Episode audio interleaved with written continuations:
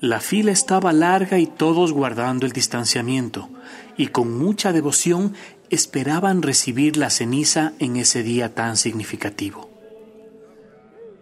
Yo me encontraba muy concentrado en mi tarea de imponer la santa ceniza en la cabeza de los fieles, pero había un ruido que me molestaba.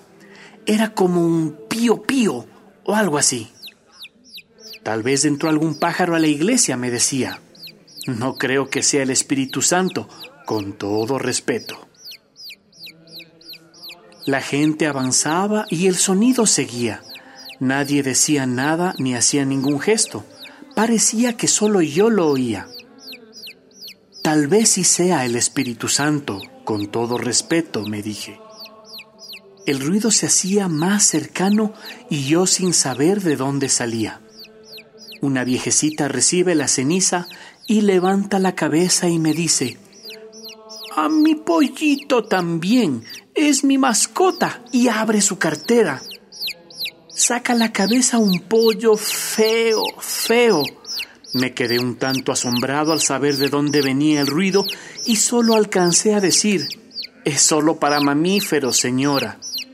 Oigo que a mi izquierda alguien me dice, entonces para mi perrito, padre.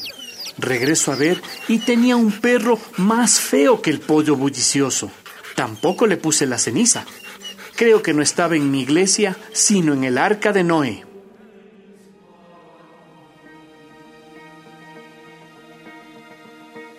Al final, cuando se fueron, me quedé pensando en la sencillez de la fe de esas personas que ven la necesidad de Dios como algo para todo y todos, incluso sus mascotas. Que necesitamos corazones puros como los de esos animalitos, que al final no necesitaban la ceniza, pero sí amor. Que la conversión es una necesidad grande y debe enternecernos ante la creación para volver a la armonía primera que Dios nos acepta feos o bonitos. Yo soy un ejemplo.